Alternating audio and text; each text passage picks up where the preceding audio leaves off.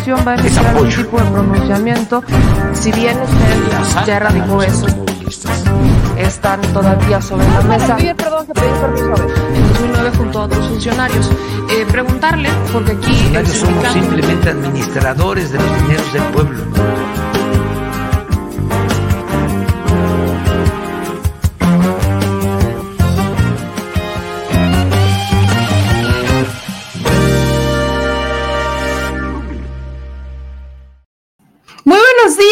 Querida familia, al Chile, bienvenidos al Detrás de la Mañanera con su segura servilleta, o sea, sé yo, Meme Yamel. Al presidente ya le dio gusto terminar la mañanera a las 10 de la mañana.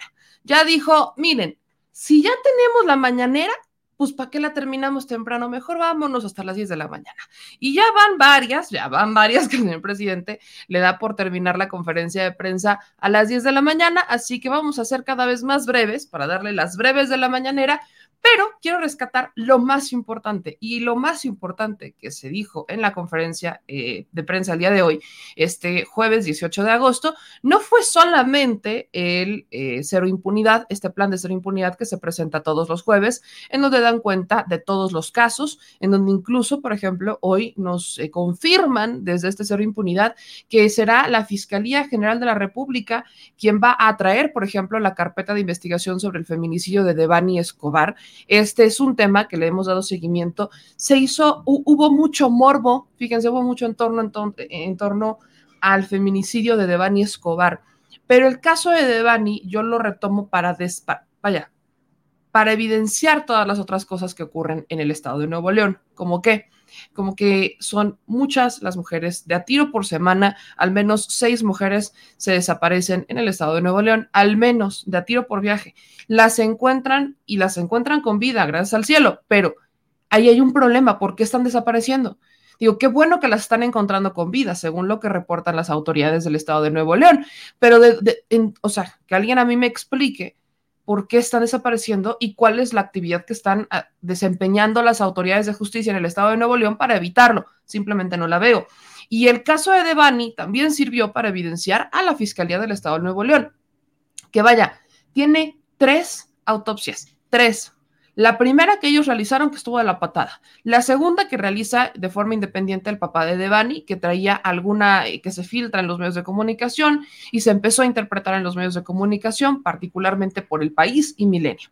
Y luego viene la tercera, que fue la vencida, que fue ya una este, última autopsia en donde esta, estuvo encabezada por investigadores, expertos. Fue la internacional en donde vinieron expertos de otro país, estuvieron las autoridades mexicanas del gobierno federal, la Comisión de Atención a Víctimas. O sea, estuvo toda una camarilla de personas vigilando esta última autopsia porque ya no le puedes hacer más.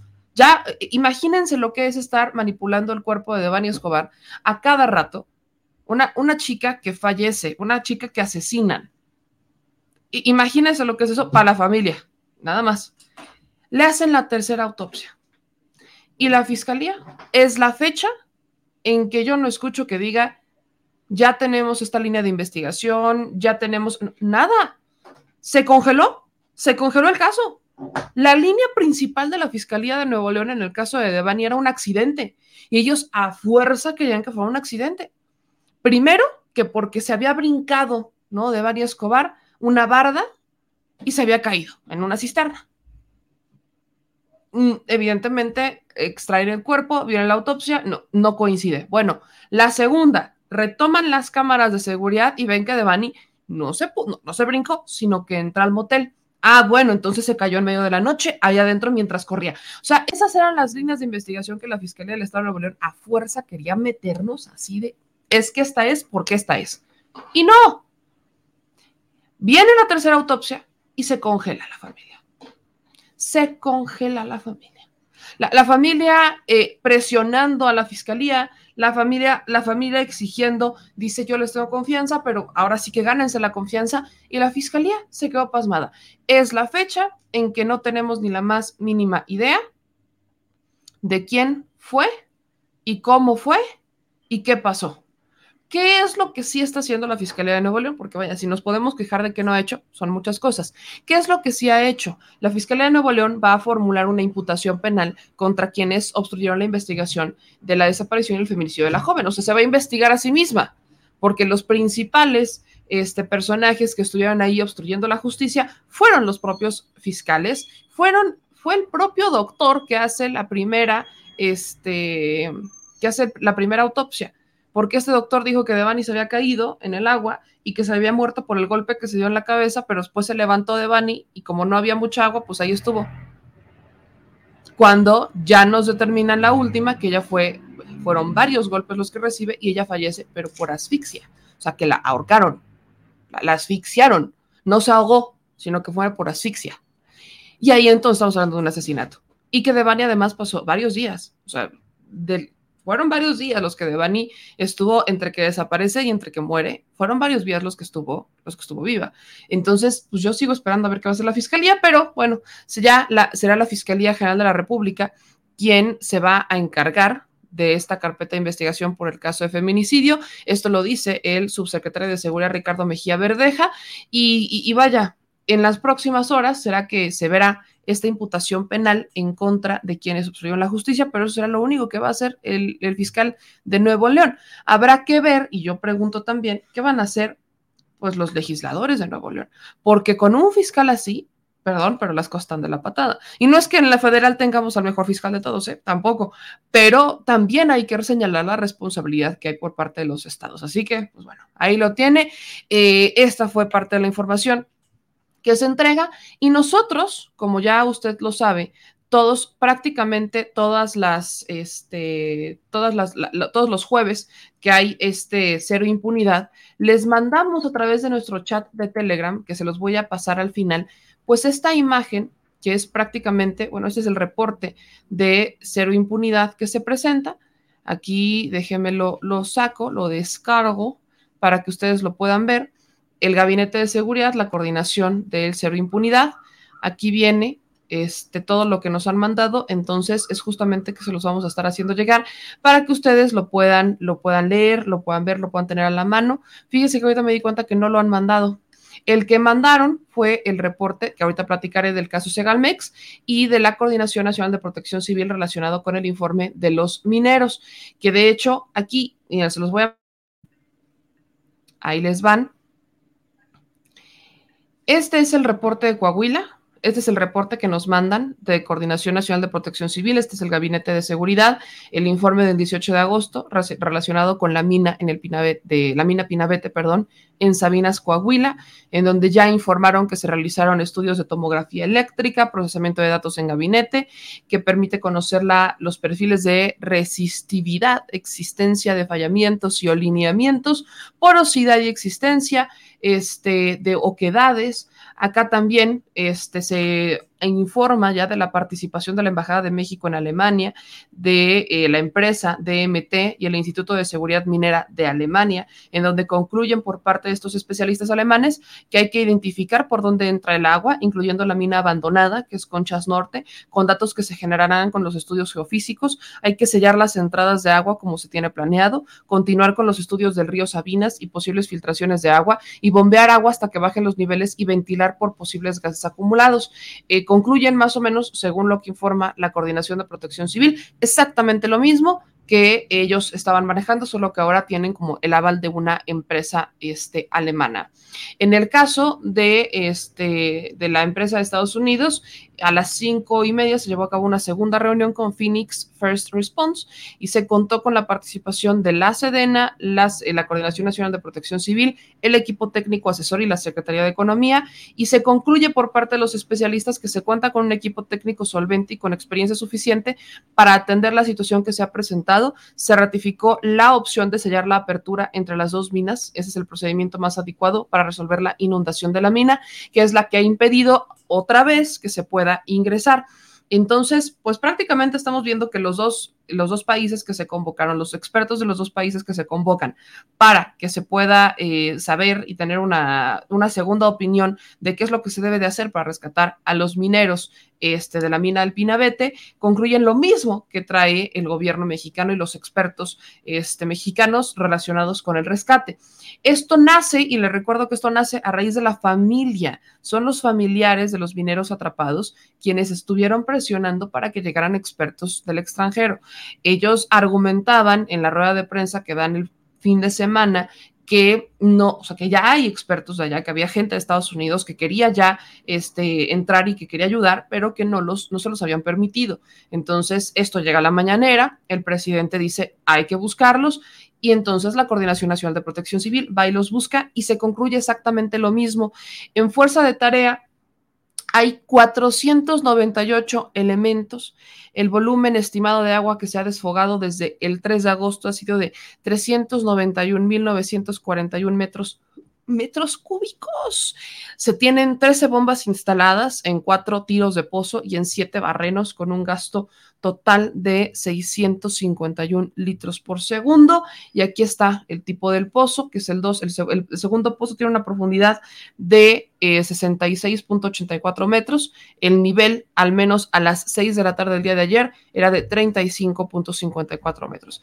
Hay que recordarles que estos pozos, antes de que se volvieran a inundar, ya estaban en el mínimo, ya, se había, ya habían llegado al mínimo, ya estaban algunos hasta 70 centímetros, lo cual había eh, sido de mucha esperanza, pero después se volvieron a inundar y es que estamos empezando de nuevo. Así que vamos a estar muy pendientes, pero saco esto porque esta información, todos estos documentos que les estoy enseñando, se los vamos a pasar a través de nuestro chat de Telegram. Estaba buscando el de cero impunidad, pero no nos lo han mandado por el famoso chat de prensa que tenemos con los con el equipo de comunicación social, así que lo vamos a estar esperando, pero de todas formas a esto quiero llegar es, importante que hablemos del ser impunidad porque nadie lo menciona y a mí sí me molesta cuando nadie menciona que este que se que hay un que hay un avance en materia de seguridad y que si hay detenciones, que qué están haciendo las fiscalías, que cuántas vinculaciones a proceso existen. Sinceramente, creo que no no se aprovecha esta información y eso pega en la percepción de seguridad. Así que nosotros, como si nos, vaya, si nos aventamos el cero impunidad de nuevo, sería repetir la mañanera, muchos han quejado de eso, pero además sería este, bastante largo. Entonces lo que vamos a hacer es que vamos a cortar ese fragmentito y lo vamos a subir para que usted lo tenga y usted lo vea y usted lo pueda escuchar y no se genere una percepción errónea de lo que está pasando en materia de seguridad, que es bastante delicado. Mejor infórmese desde la base y entonces de ahí vamos a partir. Ahora, llegando al tema de, eh, que fue quizás el tema más candente, por así llamarlo, ahora sí me, escuché muy, muy, este, ¿cómo se llama ese programa que te encanta? Te encanta, te encanta. Ah, no, no la alarma, ese que te encanta de Univisión o de Telemundo. Al rojo vivo, ¿cómo se llama? Esa madre, al rojo vivo. Dicen que escuchó muy al, muy al rojo vivo. Este, ¿Cuál? Al extremo, Al extremo, entre el rojo vivo y el extremo. Me escuché muy entre el rojo vivo y el extremo. Tiene toda la razón. Es el asunto de Segalmex, este fraude en Segalmex. Y es que de este fraude, sabemos desde el año pasado, ¿no? los medios de comunicación informaban de este fraude desde el año pasado, y hoy fue, hoy, hoy fue de uno de esos pocos momentos, ahora sí que los pocos momentos en los que nosotros tenemos la oportunidad de conocer al secretario de la Función Pública. Desde que cambió la Secretaría de Función Pública, desde que se va este, Irma Erendira y entra el nuevo secretario Roberto Salcedo Aquino, pues como que no lo veíamos y la gente decía, oiga, pues en dónde está, qué están haciendo, porque evidentemente Irma Arendira era mucho más pública, era mucho más mediática, ella salía, subía y bajaba. Este secretario de la Función Pública es calladito, calladito, calladito, calladito, pero dice, quítate que ahí te voy.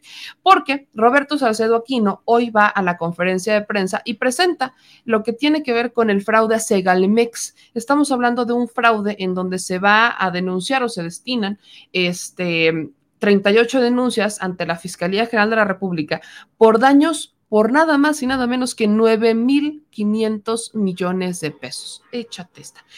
Y esto es importante porque Segalmex era o es o debería de ser un organismo encargado a reducir el rezago que existe con los productores de granos en las zonas más, eh, más pobres, en las zonas rurales. Segalmex es esta eh, dependencia, es este organismo que tendría que haber atendido otra vez a los pobres de los más pobres. Y aquí estamos hablando del campo, los campesinos, los granos, los productores, los que literalmente mantienen, mantienen y sostienen a México o lo han sostenido durante muchos años, pero como hubo un sistema de gobierno, un tipo de gobierno en este país que prefería importar todo, pues vaya, los pasaron a fregar. Y es que ese era el problema. Esto está muy ligado con el, por ejemplo, ¿por qué importamos tanto maíz? Si somos un país productor de maíz, ¿por qué lo estamos importando? Bueno, vamos a preguntar qué es lo que pasó en Segalmex, porque justamente Segalmex era un, un organismo que buscaba rescatar al campo. Y ahí es en donde está. ¿Por qué estamos importando tantos productos que nosotros estamos produciendo o que perfectamente tenemos la capacidad de producir? Bueno, pues porque se les ocurrió a, unos políticos que era mucho mejor importarlo. ¿Para qué nos desgastábamos tanto? ¿Para qué queríamos trabajar? Ni lo necesitábamos, ¿no? ¿Para qué? ¿Para qué quieres? Así literal. Entonces, Segalmex, para entender la importancia de Segalmex, eh, pues era lo que era la Conasupo. Es, lo que era la Conasupo. Segalmex, la Conasupo, viene, viene la transición, y justamente aquí se encargaba ya no solamente de rescatar al campo, sino que también vino, venía como en un hilito liconza. O sea, venía en un hilito liconza. Producto básico que requieren para los niños, para el alimento de los pequeños, o sea, la leche, pues, que se consuma. Y siempre que veíamos a un político estar en Liconza o estar en Segalmex, la, la, la, nos encontrábamos con un político tranza como usted lo quiera ver. Entonces, vienen estos antecedentes y aquí viene, por ejemplo, la fiscalización, que viene una dictaminación de los estados financieros que fue Segalmex, Diconsa y Liconsa, los tres. Viene la fiscalización, los actos de fiscalización de la Secretaría de la Función Pública, del órgano interno de control. También vienen actos de fiscalización de la Auditoría Superior de la Federación. Y aquí esto ya le tocó a esta administración porque fueron los actos de 2019 a 2021. 84 actos de fiscalización con montos observados de 6.052.3 millones de pesos, mientras que la Fiscalía en la cuenta pública del 2020 hablamos de 22 pliegos de observaciones por un monto de 3.465.8 millones de pesos. En total se han presentado 38 denuncias ante la Fiscalía General de la República por instancias gubernamentales. Ante el órgano interno de control hay 618 expedientes por presuntas responsabilidades. ¿Y cuáles son las medidas que se han adoptado? Pues según la Secretaría de la Función Pública, se están eh, orientando estas estrategias legales a fin de atender denuncias y reencauzar el apropiado funcionamiento de las tres entidades. Aquí viene, por ejemplo, robustecer el control de los sistemas, más bien el sistema del control interno y de supervisión para erradicar conductas nocivas, armonizar la actuación de las tres instituciones y alinear sus competencias y atribuciones, modernizar el equipamiento y los sistemas informáticos de los centros de acopio, fortalecer el control de los inventarios de mercancías en los almacenes centrales y rurales y actualizar y gestionar los padrones de productores, concesionarios, distribuidores y beneficiarios. En conclusión, para combatir la impunidad, el grupo de trabajo recaba evidencias necesarias que permitan integrar las investigaciones en curso. Y aquí quiero ser todavía más precisa.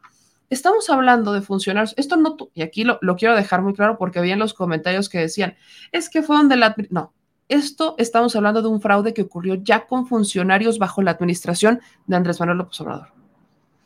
Y eso es importante, porque en otra administración no hubiéramos visto que hubiéramos llegado a este momento. ¿A qué me refiero? definitivamente se dieron desvíos y fraudes en dependencias. Ahí tenemos el caso de la estafa maestra, por ejemplo, en la administración de Peña Nieto. Y sí se levantaron las denuncias, se abrieron las carpetas de investigación, pero ahí se dejó congelado. No se hizo nada. ¿Qué hizo don Virgilio cuando fue lo de la Casa Blanca? Es el exsecretario de la Función Pública. ¿Qué hizo Virgilio? Además de intentar brincar para poder aparecer en, el, micrófono y alcanzar el micrófono para dar alguna declaración. ¿Qué otra cosa hizo Virgilio? Porque Virgilio era chiquito, sí, petita. Sí, y pues no tengo nada contra los chaparritos, pero si era chiquito, Virgilio no alcanzaba el micrófono.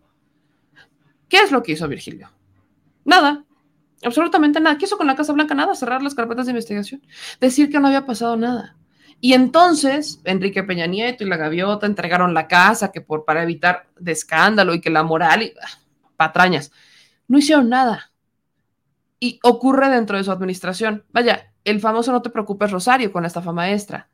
No te preocupes Rosario, preocúpate un chingo, sigues en prisión, hermana. Bueno, hoy estamos viendo cómo hay funcionarios que se les ocurrió, se les ocurrió la brillante idea bajo la administración de Andrés Manuel López Obrador, violar la ley.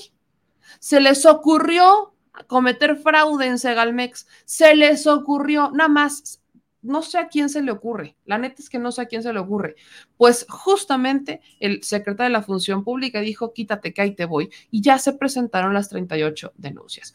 Este es un tema largo, pero vienen varias investigaciones en donde, por ejemplo, incluso Mexicanos contra la corrupción y la impunidad hoy se está levantando el cuello, porque ellos desde julio del 2021 revelaron que la unidad de inteligencia financiera estaba investigando a Corafi, una empresa encabezada por el empresario chapaneco René Dávila de la Vega, por establecer un fideicomiso que contenía cerca de 800 millones de pesos provenientes del presupuesto de Segalmex. De acuerdo con la Auditoría Superior de la Federación, los recursos fueron invertidos en la bolsa a través de certificados bursátiles fiduciarios privados. Esta financiera ofrecía supuestamente más intereses. El dinero del presupuesto vaya a una financiera ya es un delito ni con el pretexto de que vayan a tener más rendimientos. Lo habría dicho el propio presidente. La inversión, ¿no? En, en la tercera entrega de la cuenta pública de fiscalización de, la, de 2020, la Auditoría Superior de la Federación habría revelado que el monto invertido ya ascendía a 950 millones de pesos. De esos 950, 850 correspondían al presupuesto del Liconza y 100 al de Segalmex. Las inversiones se habrían realizado en febrero del 2019, cuando se colocaron 150 millones de pesos del presupuesto del Liconza y continuaron en abril y junio y septiembre de ese mismo año. Las últimas dos compras se realizaron en marzo y junio de 2020 por 50 y 100 millones de pesos respectivamente. La auditoría habría señalado que las operaciones fueron ilegales debido a que ambas instituciones no tenían control sobre lo invertido, lo que contraviene los lineamientos para el manejo de las disponibilidades financieras y la entidades paraestatales. En varios portales, también como el de Animal Político, por ejemplo, se publica un oficio de el exdirector general de Segalmex, Ignacio Valle Fernández, donde autoriza con su firma las inversiones bajo la justificación de autogenerar a futuro recursos financieros propios. Ahí nomás, y brutos no son. Y pese a ello, ese funcionario federal permanecía en la estructura de gobierno. En abril de este año, Ovalle fue removido de la dirección de Segalmex y entonces lo nombran director del Instituto Nacional para el Federalismo y el Desarrollo Municipal, el INAFED, de la Secretaría de Gobernación. O sea, ahí sigue Ovalle. Pero en enero de 2022, Liconza pudo recuperar la totalidad de los 850 millones de pesos invertidos en los certificados bursátiles.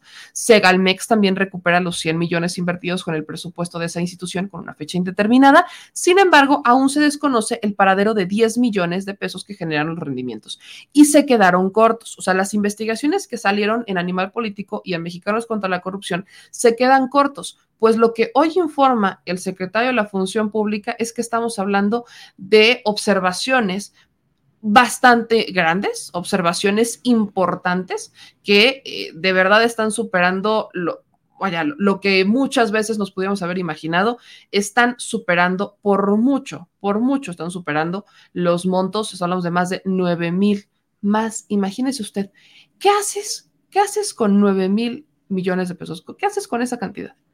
¿Qué, haces? La neta es que yo, yo me pongo a pensar qué hacer con ese dinero, cómo, sinceramente no, no, lo, no logro entender cómo es que hay funcionarios que, insisto, se les ocurrió, se les ocurrió hacer un fraude de este tipo, ya dentro de esta administración. El fraude, que de hecho la jornada, por ejemplo, retomaba desde el 2 de mayo, que fue un fraude detectado en Segalmex, ya adelantaba que pudiera llegar hasta los 10 mil millones de pesos. Hoy estamos hablando de un fraude que sí llegó prácticamente a los 10 mil millones de pesos. Estamos hablando de 9 mil y cacho, 9 mil, más de 9 mil millones de pesos que se detectaron en este fraude de la Segalmex. Se abrieron estas 618 investigaciones o carpetas, ya hay 38 denuncias penales y de hecho el este, secretario de la Función Pública recalcó, recalcó perdón, que hay 38 vinculados con las denuncias ya presentadas, o sea, no se quedaron nada más a la mitad. Así que quiero que usted escuche al menos un fragmentito de lo que dijo el secretario de la Función Pública el día de hoy al presentar esta información. Le digo, casi uno no lo ve, pero cuando lo ve, lo ve. Y hablo del secretario de la Función Pública.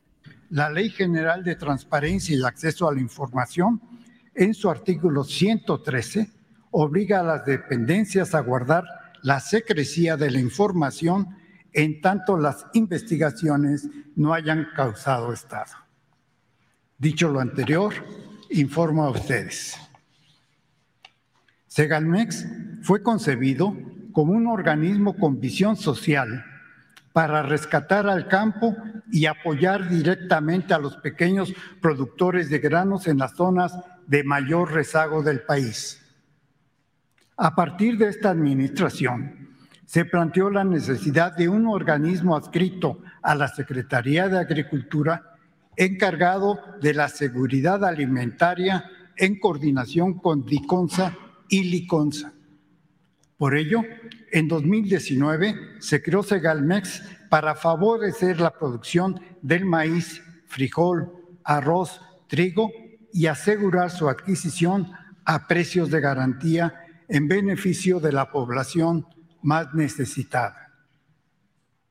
Con base en los resultados de diversas auditorías, de denuncias presentadas por servidores públicos y del deterioro de la calidad de la rendición de cuentas de Segalmex, Liconza y Diconsa, se creó un grupo de trabajo conformado por las Secretarías de Gobernación, de Agricultura y Desarrollo Rural, de la Función Pública, la Procuraduría Fiscal de la Federación y la Oficialía Mayor de, de la Secretaría de Hacienda. El propósito de este grupo ha sido investigar dar seguimiento y corregir la problemática relacionada con los actos de presunta corrupción de algunos servidores públicos, que además ocasionaron una desarticulación administrativa en las tres instituciones. Los estados financieros dictaminados de las tres entidades, tanto contables como presupuestarios, se integraron cada año a la cuenta pública como parte de la rendición de cuentas a la Cámara de Diputados en atención a las disposiciones vigentes. Por cuanto hace a la dictaminación de los estados financieros, que realizan las firmas de auditoría independientes, coadyuvantes en las tareas de fiscalización a cargo de la Secretaría de la Función Pública, se observó que se incrementaron las inconsistencias en el registro de operaciones y los casos en los que no se aportó la información requerida por los auditores. Ello ocasionó que en el caso de Liconza se pasara de dictámenes con opiniones limpias en 2019 a dictámenes con abstención de opinión en 2021. Liconza obtuvo opiniones con salvedades en 2019 y con abstención en 2021 y Segalmex se mantuvo siempre con dictámenes de abstención. La Secretaría de la Función Pública practicó 84 actos de fiscalización desde la creación de Segalmex en 2019 y hasta el cierre de 2021, que incluyeron auditorías, visitas, verificaciones con montos observados por 6 mil millones de pesos.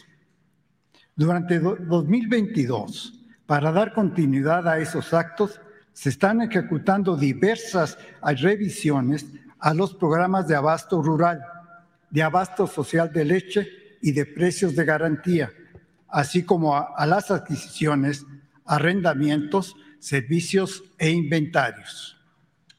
Por su parte, la Auditoría Superior de la Federación con motivo de la revisión de la cuenta pública 2020, promovió diversas acciones en las tres entidades, que en conjunto incluyen 22 pliegos de observaciones, por 3.465 millones de pesos.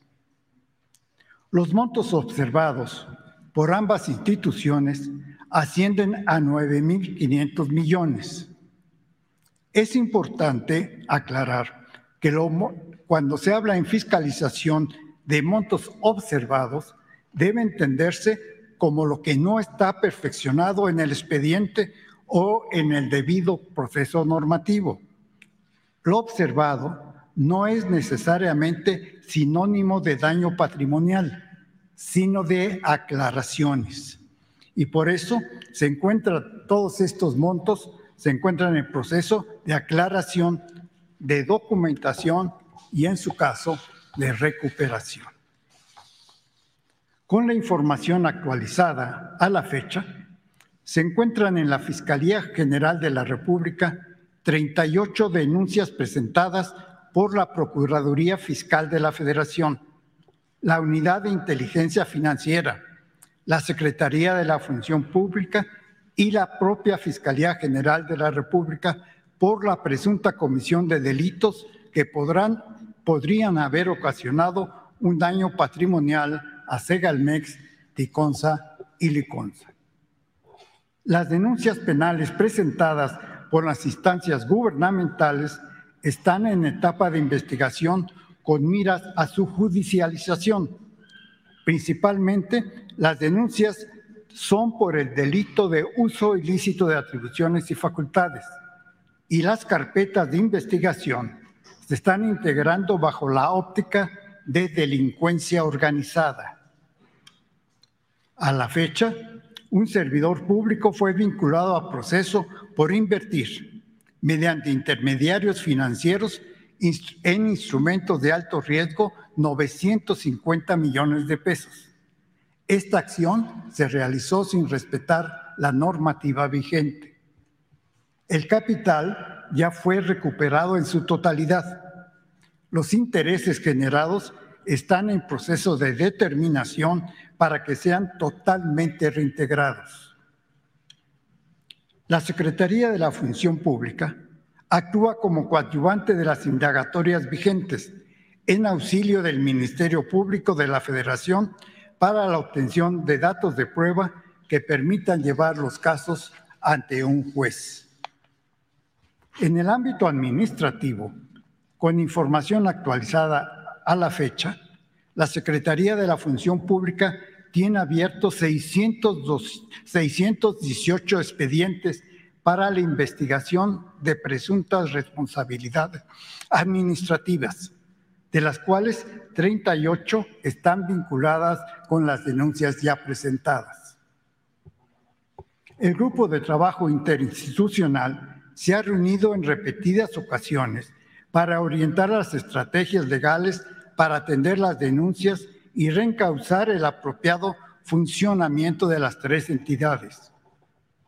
Con motivo de las investigaciones, se ha cesado a servidores públicos de áreas centrales y operativas en toda la República, sin menoscabo de las acciones legales y administrativas que resulten en su contra.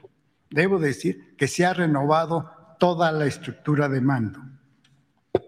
Los cambios de mandos directivos y de personal de las tres entidades se enfocan a la integración de equipos de trabajo proactivos para mejorar los controles internos, la operación y la rendición de cuentas, así como para definir las líneas estratégicas que permitan alcanzar los objetivos institucionales.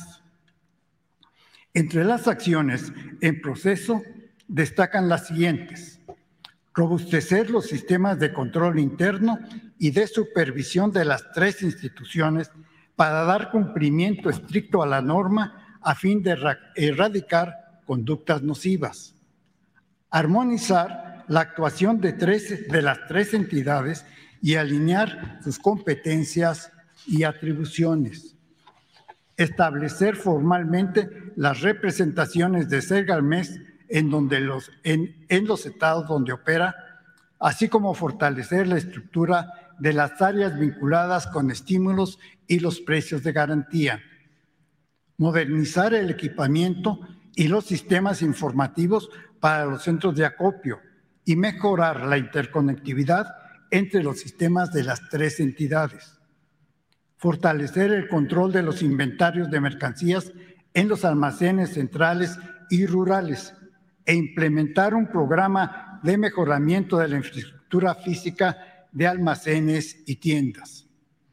Actualizar y gestionar eficazmente los padrones de pequeños productores, concesionarios, distribuidores y beneficiarios de los programas de abasto social de leche. Como resultado de las acciones instrumentadas, se observa una mejora en los sistemas de control y registro para el acopio, abasto, distribución, suministro, industrialización y comercialización de alimentos básicos y de leche. En conclusión, con el propósito de combatir la impunidad, el grupo de trabajo está abocado a recabar las evidencias que permitan a las instancias competentes integrar debidamente las investigaciones en curso para, en su caso, ponerlos a disposición del Poder Judicial de la Federación y del Tribunal Federal de Justicia Administrativa. La Secretaría de la Función Pública acompaña, en coordinación con la Secretaría de Hacienda, a las nuevas autoridades administrativas para evitar que se incurra en irregularidades, atender las observaciones de las instancias fiscalizadoras y sentar las bases de una gestión eficaz y honesta. Muchísimas gracias por su atención. Chas. Ahí está la explicación. Ahí está la explicación del secretario de la Función Pública, en donde da cuenta de prácticamente lo que les acabo de platicar, solamente que ya es el, decir, ahí está la investigación, y es de propia boca del secretario de la Función Pública. ¿Por qué rescato esto y por qué se los quise poner? porque no es natural en México, y miren qué ironía, pero no es natural en México que se realicen investigaciones en tiempo y forma, en este momento, actuales de actos de corrupción que se cometieran en esta administración, sino que estamos viendo que normalmente se hacen posteriores, por ejemplo, cuando hay cambios de gobierno, ahí es cuando se hacen estas investigaciones. O sea, si hubiera llegado otra administración después de Andrés Manuel López Obrador, entonces ahí estaríamos viendo quizás que destaparan este tipo de, de, de fraudes o que nos diéramos cuenta de este tipo de fraudes, pero no es así, sino que fue dentro de esta administración donde se presentan las denuncias, donde se realizan las estrategias de contención y donde se busca ver qué es lo que está pasando. Aprovechando el tema, lo ideal sería que se hiciera una revisión con prácticamente todas las dependencias. Sobre todo yo hablaría de bienestar. ¿Por qué diría bienestar? Hay muchas personas y hay muchas personas que de hecho me, mandaban un correo, me decían, meme, ojalá le puedas proponer al presidente eh, cuando vayas a la mañanera que si nos ayuda dando una conferencia de estas vespertinas o conferencias especiales, quizás una vez a la semana, donde se hable de los avances en materia de los programas del bienestar, porque tenemos muchas dudas, porque hay personas que tienen, que les dijeron que ya les habían aceptado que ya habían estado inscritos y que ya les van a mandar la tarjeta, pero no reciben el dinero. Y hay gente que con los programas del bienestar no ha recibido todo el dinero que les, que les debería de llegar, etcétera. Entonces, creo que sí hay un tema con eh, los asuntos de bienestar. Yo he reconocido mucho a mi querido Víctor Blogs porque él cada que puede presenta un tema y a nosotros se nos acumulan me hablan de Chiapas, me hablan, me hablan de varios estados con los programas sociales, que hay alguien, hay alguien ahí que lamentablemente está eh, pues, utilizando los programas sociales a su beneficio, que no los está entregando, algo está pasando. En algún momento, cuando yo, cuando todavía estaba Leticia Ramírez, que apenas se va a ir de atención ciudadana, le preguntaba justamente sobre este tema. Le dije, a ver, espérate, aquí está, ¿no? Eh, la gente me está diciendo que no le llegó que la tarjeta del bienestar o que no le llegó el recurso, no sé y me dice Leticia Ramírez que sí hay lugares en donde está tardando. Por ejemplo, en la Ciudad de México, me decía, cuando sean de la Ciudad de México, pásamelos porque tengo la oportunidad de, de, mover y ver qué es lo que está pasando y de resolverlos. Y sobre todo me hablaba que justo en la Ciudad de México es donde ellos identificaban que había más de estos, este, pues de estas irregularidades o de, estas, eh, de estos retardos con la entrega de estos programas, mientras que en otros estados sí preferían que llegaran directamente con las oficinas del bienestar. Lamentablemente me he topado con quejas de gente que me dice que llegan y que no los atienden, que son groseros, que no les dan respuesta, que les dicen, pues ya se mandó y ni modo. Y eso también se va a los bancos, por ejemplo. Me han llegado también correos diciendo que recibieron su, dinero y que el banco les cobró la comisión. Y ese fue un tema que ya llevaron a la mañanera, por cierto, que no tiene mucho, fue en estas que me llevan al presidente el tema de que los bancos se están clavando la comisión y hablaba particularmente de Banco Azteca, que se está clavando la comisión y que o más, más allá de la comisión se la están clavando y lamentablemente no, e, eso, eso impacta en el bolsillo de las personas porque es poco lo que se les da, pero lo tienen contado. Me he topado con adultos mayores que literalmente me dicen, yo con esto pago mi renta, yo con esto puedo pagar una renta y tengo dónde vivir lo demás lo saco, pero de no ser por eso yo viviría en la calle. Me he topado con adultos mayores que me han dicho que, los, que sus hijos los sacaron de sus casas o que tienen un familiar con algún tipo de discapacidad y demás, y que de no ser por esa lanita no tendrían en dónde vivir, porque hoy tienen aunque sea un cuartito. Imagínense que esa lanita, que en vez de que les descontaran los 100 pesos o 50 pesos que algunos me reportan y otros me dicen que hasta más, imagínense lo que podrían hacer con esa lana. Por eso urge, y soy muy honesta, urge que se denuncien estos actos, pero también urge que se dé una, que se les dé claridad. No podemos pensar que todos los funcionarios este, van a funcionar conforme a, a lo que dice el presidente. El poder marea.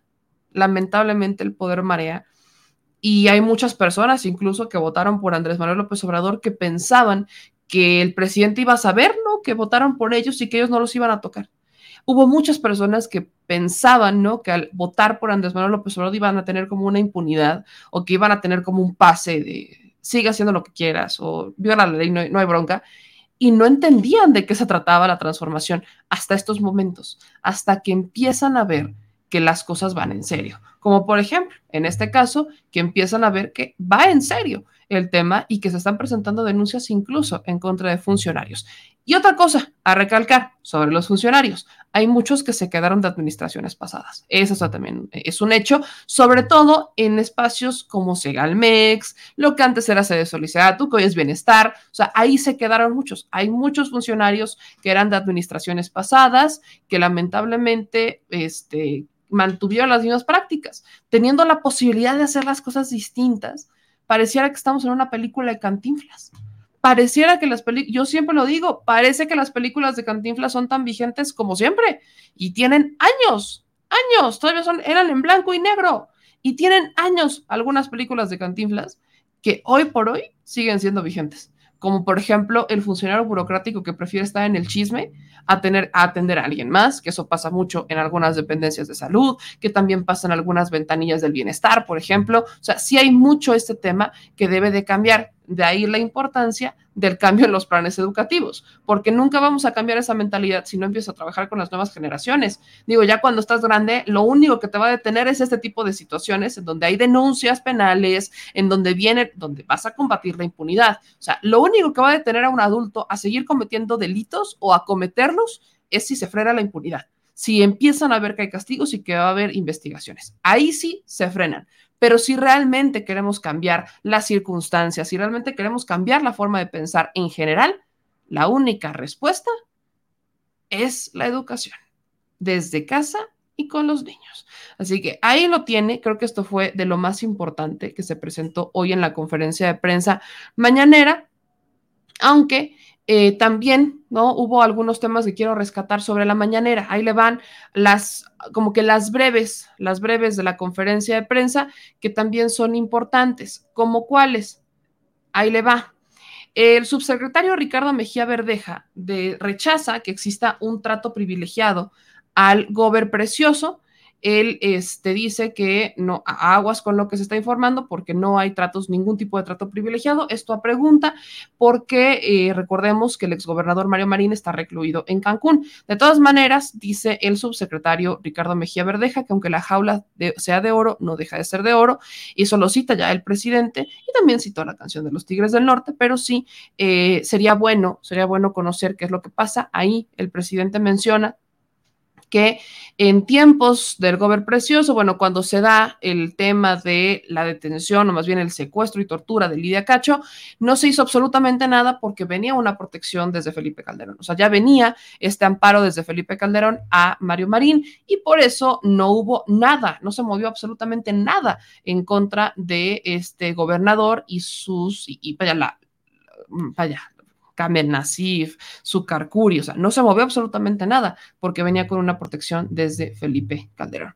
También el presidente volvieron a preguntarle sobre el tema de la mina y el presidente menciona otra vez que la concesión donde están atrapados los mineros se dio con Fox. Acusa que en los sexenios pasados se entregaron los bienes de la nación a particulares y que es sí también en el sexenio de Calderón donde fue más, donde se entregó una mayor cantidad de concesiones para la explotación minera y ahí es donde se entregan. El presidente también dice que le da pues mucho sentimiento la situación de los mineros y que es bastante desafortunado. Destaca la atención a las demandas como la consulta a expertos alemanes y estadounidenses. Como le decía, fue algo que solicitaron los familiares, no tanto que quisieran hacer en el gobierno, pero sí fue algo que los familiares lo solicitan y el presidente dice, va, lo hacemos. Eh, también el presidente dice que respetará esta decisión del Poder Judicial relacionada con cabeza de vaca. Dice el presidente que hay cosas que no le parecen, pero que se tiene que respetar la decisión. Esto porque la, Suprema Corte, lo, decíamos también desde ayer, la Suprema Corte de Justicia de la Nación decide prácticamente proteger a Francisco Javier García Cabeza de Vaca por el tema del desafuero. Recordará que la Cámara Federal desafuera a Cabeza de Vaca a cabeza de vaca, el Congreso local lo ampara, entonces el vacío que existió de hecho en la constitución local para tratar temas relacionados con retirar esta inmunidad procesal a sus gobernantes no estaba debidamente estipulado en la constitución local y lo que hacen es crearla y la crearon a modo. Lo que hubiera ocurrido de forma natural es que el Congreso Federal, o sea, la Cámara de Diputados, que son los que se encargan de retirar el fuero, le retiran el fuero al gobernador y entonces la Cámara local lo ratifica. Pero lo que aquí pasó es que la Cámara, la Cámara local actuó de forma completamente distinta a la Cámara Federal y en la local decidieron proteger a su gobernante. Lo que ayer decidió la Suprema Corte de Justicia de la Nación es que tenía razón y tuvo razón la Cámara local, porque está en sus atribuciones decidirlo. O sea, que no estaba legislado, pues no, lo legislaron, bueno, ahí está. Ellos decidieron y está en sus decisiones. Esto debería de ser motivo de reformas porque eh, debería de existir cierta reglamentación, cierta regulación a este tipo de circunstancias, como la de cabeza de vaca. Si la Cámara, a ver, si son las locales las que van a tener que decidir que si se desafora o no a un gobernante, entonces que no lo haga la Cámara Federal. Pero, ¿y si están secuestrados los gobiernos o los congresos locales, como en el caso de Cabeza de Vaca, qué va a pasar? Ahí es en donde necesitas que alguien externo sea el que decida y de ahí la lógica a que sea la Cámara de Diputados, la federal pero no se ha legislado debidamente. Ese debería de ser un tema de legislación para los diputados para poder ya llegar a homologarlo y que funcione igual con todas las entidades, cosa que lamentablemente no está funcionando así. Pero ojo, lo de cabeza de vaca no, vaya, ya estuvo protegido prácticamente un año y medio, ya se va a cabeza de vaca. Lo único que yo, yo, yo ahora sí que sí me permiten sugerir, lo único es que estén pendientes del 30 de septiembre, cuando Cabeza de Vaca entregue el gobierno a Américo Villarreal, porque se puede fugar. Literal, Cabeza de Vaca ya tiene un pie en Estados Unidos, Cabeza de Vaca ya tiene un pie en Texas. Sabemos en dónde va a estar, tampoco es, ay, el descubrir, no, sabemos en dónde va a estar. El tema aquí es que se puede fugar de forma inmediata. Así que, si bien la Suprema Corte decidió que incluso se retirara la orden de aprehensión en contra de Francisco Javier García Cabeza de Vaca, pues lo ideal sería que las autoridades estuvieran truchas, porque lo que no se logró con la Cámara de Diputados lo van a tener que hacer después del 30 de septiembre y el tiempo apremia, el tiempo apremia. También el presidente le cuestionan sobre el plan B. De hecho, esta semana en este espacio estuvimos platicando sobre este famoso plan B que pudiera darse en cuanto a la reforma electoral. Eh, el plan B, el presidente ha dicho que va a seguir adelante con la revolución de conciencias, pero el plan B literalmente son reformas menores, no una constitucional, sino unas cuantas reformas en materia este, secundaria o la legislación secundaria para avanzar, no hacer un cambio profundo, pero sí avanzar. Algo similar a lo que se hizo con la reforma este, eléctrica que se aprobó primero la ley de la industria eléctrica. En este sentido, el presidente dijo que él va a seguir adelante con la revolución de las conciencias para que no se puedan hacer fraudes electorales. El presidente acusó al INE y al Tribunal Electoral de no actuar con imparcialidad. Dice, están sometidos por los grupos de intereses creados del antiguo régimen y esa es la verdad y nada más que la verdad. Dice, y lo rescata también el presidente, recordarle a todos que si el presidente gana, no fue ni por el INE ni por el tribunal, sino que fue por el pueblo y lo que muchos decimos, el presidente ganó a pesar del INE y a pesar del tribunal y a pesar de los fraudes, porque por supuesto que hubo fraude. Lo que ocurrió es que muchas más personas salieron a votar, muchas más personas salieron a participar y el hecho de que estas personas salieran a votar y salieran a participar hizo que justamente se ganara, pese al INE, pese al tribunal y pese al fraude. Y eso es un hecho, está estudiado, Vivanda está estudiado. Eh, también Andrés Manuel López Obrador, para destacar quizás otras cosas más importantes, eh, fue cuestionado por mi querida este, LITV y fue cuestionado sobre el caso de los consulados. Ay, papá, Ay, papanta, tus hijos vuelan. Mi querida Eli le cuestiona al presidente sobre el asunto de los, de los este, consulados y le dice, bueno, a ver, presidente, es que el problema que tenemos es que no se nos atienden, no se han solucionado los problemas. Hay consulados que no atienden a las personas, que ni siquiera están realmente preocupados por, este, por los ciudadanos, etcétera. El presidente rescató que habría que verlo con el, este, con la con el canciller Marcelo Ebrard y mi querida LITV fue insistente. LITV dijo, no, ver, espérese, a ver, aguánteme. Ya se ha revisado esto con el canciller, ya se le ha pedido al canciller, ya se le ha buscado al canciller Marcelo Ebrard pero no se solucionan los problemas con los consulados. El presidente dijo, tienen toda la razón. O sea, sí, es cierto que hay todavía un problema con los consulados y hay que solucionarlo. Pero vaya, este es un momento de reconocimiento del presidente de decir, no se ha solucionado el problema de fondo. Aunque el presidente quería como decir, bueno, hay que esperar a que Marcelo Ebrard informe, mi querida Eli insistió, insistió en decirle, o sea, sí, pero no. O sea, sí tiene que ser Marcelo Ebrard el que informe, pero nada más valdría la pena recordar que, pues, ¿cómo le explico? ya llevan para cuatro, cinco años, cuatro años y medio, que se habla del tema de los consulados y que no se informa qué está pasando y que todavía hay gente que queda afuera y las citas y el mal servicio. Y leía yo los comentarios mientras esto le estaban diciendo al presidente y, y los comentarios de la gente eran, es que si es cierto, no los pelan, creen que porque ya están en Estados Unidos ya la hicieron. Y veía comentarios en donde decían, hay que hacer una reforma a los consulados, no solamente de Estados Unidos, sino de todo el mundo, y reforzarlos para darle protección, protección al mexicano, en donde sea que esté. Ahí hay temas que se deben de resolver y que aunque Marcelo Ebrard dice, ¿no? Que quizás el problema ya haya avanzado porque se han dado algunas conferencias por parte de Cancillería en donde se habla de las reformas que se han hecho en materia consular, que México tiene la red consular más grande del mundo y que eso es complicado, que de hecho para el tema de las citas están poniendo consulados móviles, o sea, sí hay informes que da la Cancillería, pero o no llegan o son insuficientes, porque en el día a día el migrante, el paisano que tiene que estar este atendiendo, que tiene que lidiar con eso todos los días y que tiene que aventarse cómo lo tratan mal. En un consulado donde lo deberían de tratar bien y le deberían de dar servicios, porque para eso están, para servirle, para trabajar, para, para trabajar para ellos, pues ellos sí la ven, sí la ven de, la, sí la ven de forma eh, distinta y sí están, insisten, insisten en exigir que pues, ¿cómo les explico?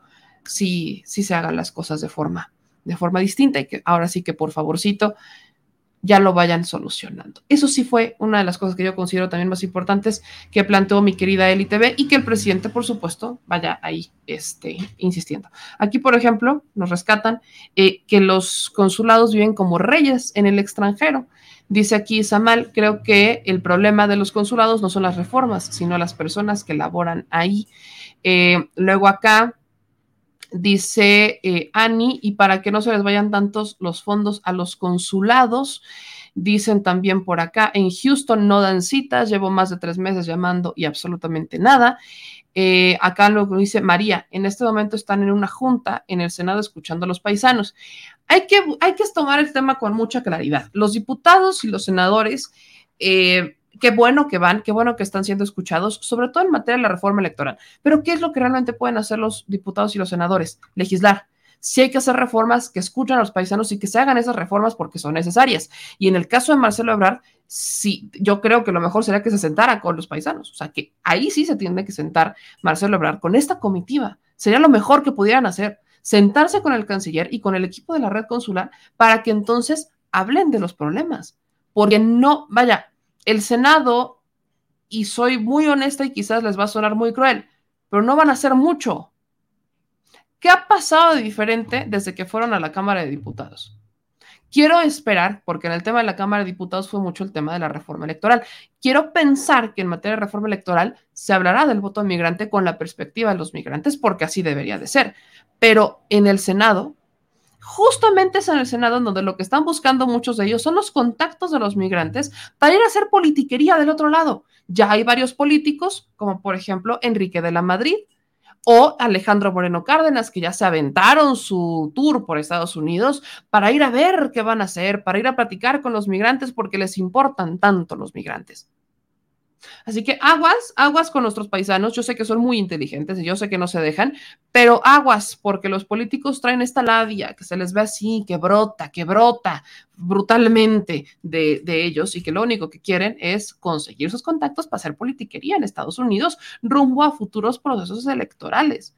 Quiero esperar, quiero ver qué va a pasar en el Senado con los panistas, por ejemplo. A ver si los panistas son capaces de atender los asuntos de los migrantes, nunca les han importado. Y gran parte de los cónsules, de los cónsules, perdón, que tenemos en Estados Unidos vienen de administraciones panistas o priistas. Hay unos que fueron nombrados en esta administración que tuvieron que ser removidos porque venían con antecedentes. Así que no, no todo es miel sobre hojuelas y siempre hay que voltear a ver lo que pasa en los consulados. ¿Cuál fue el mayor error y por qué tenemos este problema? Fácil y sencillo. Consulados y embajadas se utilizaban para favores políticos. Nada más.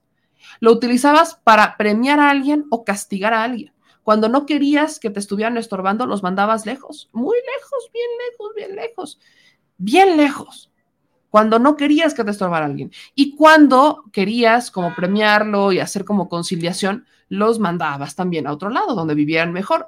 Ahí está el caso, por ejemplo, de este Pavlovich, de Sonora, que hoy es cónsul en Barcelona, y el propio caso del embajador de España, ¿no? que ya fue nombrado en esta administración, que sí entiendo lo que digan y estrategia, y claro, estrategia, Kirin Ordaz, pero espero que estén haciendo la chamba, porque muchos de ellos se conforman nada más con el encargo y se sientan, y como ganan muy bien, pero muy bien, mejor incluso que algunos empresarios de la región, no pasa nada y viven muy tranquilos, viven muy tranquilos. Esa de hecho fue una investigación de Contralínea, por cierto, donde Contralínea informaba cómo es que el tema, este mito de que a los cónsules o a los embajadores no se les puede bajar el sueldo porque tienen que equipararse al sueldo, al sueldo local.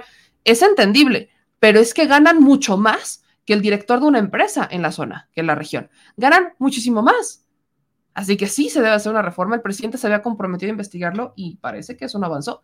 El presidente se comprometió a investigar qué es lo que había pasado al respecto de esto. No sé si no, avanzó por algo que habría ocurrido en la Cancillería o si no avanzó por algo que ocurrió, o sea, que quedó ahí el tema en el aire. Pero Contralínea, con mi querida Nancy Flores de Contralínea y Sosimo Camacho y todos ellos, hicieron esta investigación determinando que, bueno, a ver, las tarifas están, o sea, les están pagando mucho más de lo que pudieran realmente necesitar para vivir bien, dignamente y poder desempeñar su trabajo y traslados y demás en otro país aguas que el tema de los cónsules y el tema de los embajadores siempre es polémico, sobre todo por esto, porque lamentablemente los utilizan de apremio y de castigo. Así que prueba y error, prueba y error.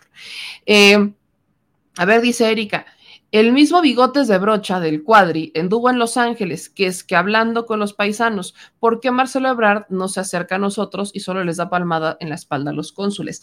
Creo que hay, también una división, hay también una, una división, este, un tema relacionado con los... Eh, con los migrantes, Marcelo Ebrard sí, sí se ha acercado a algunos, pero no a todos, y no le va a dar tiempo tampoco acercarse a todos, pero hay una división entre los paisanos de la visión, quienes unos ubican a Marcelo como alguien que ha avanzado y otros que dicen que de plano no. O sea, le gritaron en un evento, hubo un evento en donde Marcelo Ebrard fue, fue en, en la... ¿En dónde fue tú? en la cumbre de las Américas. Ahí fue cuando Marcelo estaba saliendo de un evento y un grupo de migrantes le empezaron a gritar que si neoliberal, que si traidor, que porque no, o sea, que no estaba trabajando por ellos, cuando era una de estas promesas, promesas de la cuarta, de la cuarta, cuarta transformación, se me lengua la traba. Y eh, hay casos, hay casos de embajadores que con la 4T les bajaron el sueldo y mejor renunciaron al servicio exterior. También pasó, ¿eh? O sea, hay un abanico de situaciones que ocurren acá que son importantes conocerlas. Hay dos embajadores que en la 4T les bajaron el sueldo y mejor renunciaron al servicio exterior mexicano. Porque, a ver, ahí les va. En el servicio exterior, el tope de gastos sí es muy superior. Ganan mucho más que el presidente de México. Es un hecho. Pero hay algunos que ganaban mucho, mucho, mucho, mucho, mucho vino una política de austeridad que sí impacta, o sea, sí llegó a impactar en, los, en las embajadas y en los consulados. Pero aún así es superior al presidente, al sueldo del presidente Andrés Manuel López Obrador.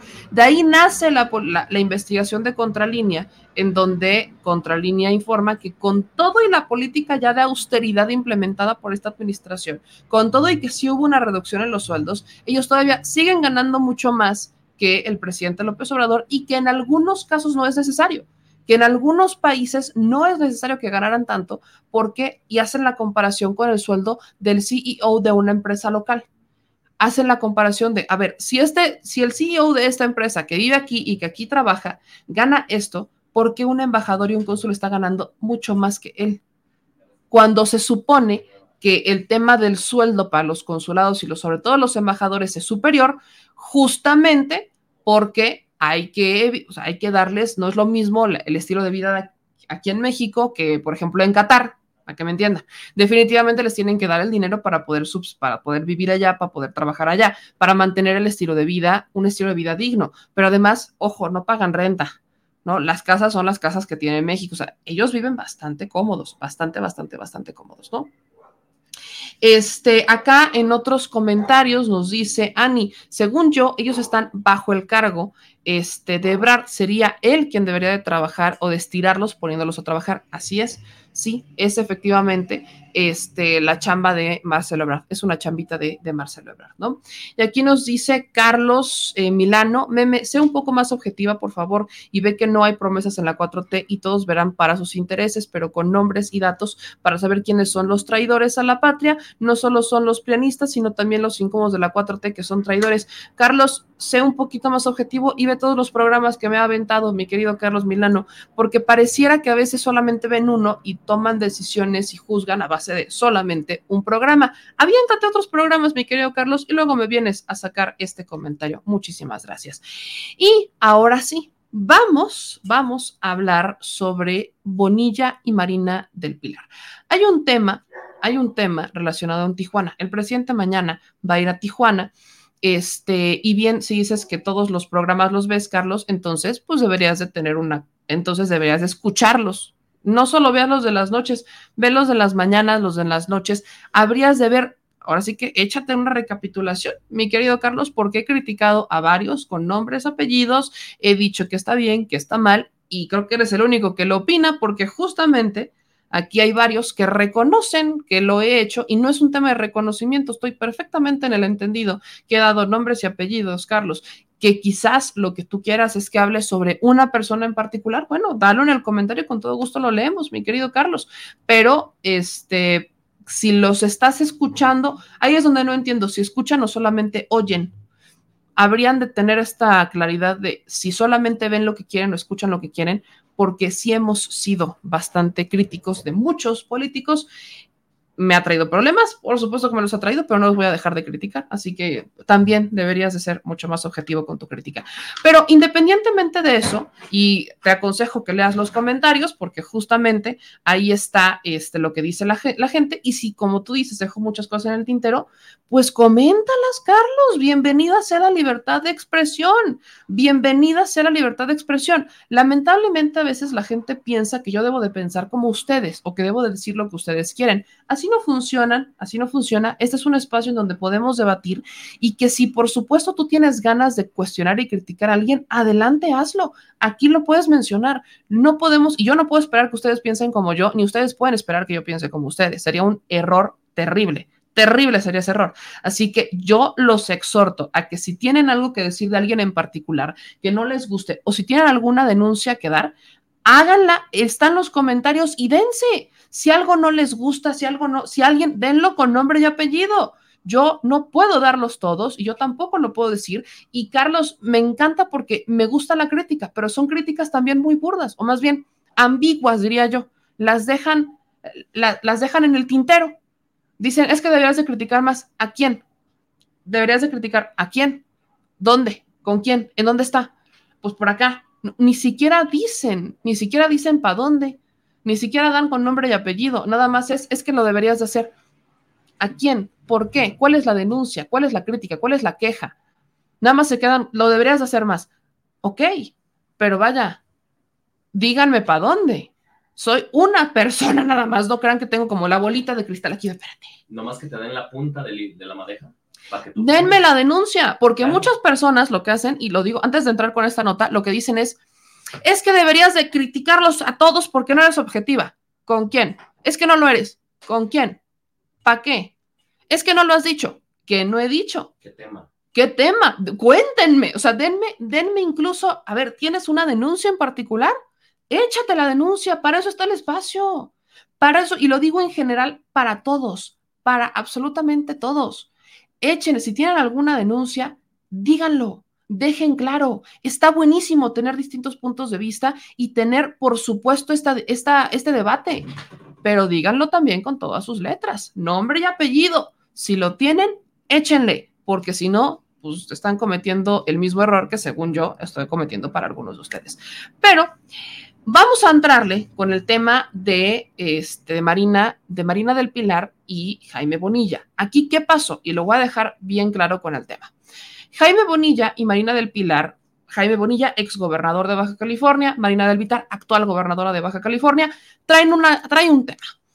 ¿Qué es lo que hizo Jaime Bonilla el día de ayer? Regresa al Senado Jaime Bonilla después de dejar la gubernatura del estado y entonces se le va encima a Marina del Pilar argumentando que el tema de la violencia en Tijuana se habría dado prácticamente por su culpa. Jaime Bonilla en el Senado de la República, de hecho el video cuando lo suben, eh, le ponen, ¿no? Eh, Jaime Bonilla asevera que hechos en Baja California fue un acto coordinado entre cárteles. Y entonces en la descripción le ponen, el senador Jaime Bonilla de Morena considera que los hechos violentos en Baja California se derivaron de un arreglo previo entre cárteles que como Jalisco Nueva Generación, como reclamo hacia el actual gobierno. Lo que está haciendo Jaime Bonilla, para que me entiendan, así que con todos sus pelos y con toda la nota tal cual va, es que él argumenta que eh, pues la gobernadora Marina Vitela fue responsable y voy a citar tal cual lo que dijo. Lo que pasó en Baja California tendría, tenía que haber sido un acuerdo previo de los cárteles, en particular del cártel Jalisco Nueva Generación, en donde le hizo un reclamo a la gobernadora en una manta inmensa con un señalamiento particular, su nombre y apellido, donde dice que él violó, que, que violó el acuerdo. Es decir, Jaime Bonilla asegura que Marina del Pilar tiene nexos con el cártel Jalisco Nueva Generación. Y que lo que ocurrió es que Marina Vitela Marina del Pilar, perdón, violó el acuerdo. Así se llevan de pesado entre morenistas. Hay que recordar que Jaime Bonilla quería quedarse en Baja California como gobernador. Él, a sabiendas de que el encargo era de un año, ocho meses, a sabiendas de ese tema, Jaime Bonilla mete mano con legisladores, no solamente de Morena, sino con legisladores incluso de oposición, panistas y priistas, sobre todo panistas en la entidad, para que aprobaran una modificación al periodo en el que gobernaría Jaime Bonilla, para pasarlo de un año ocho meses a seis años.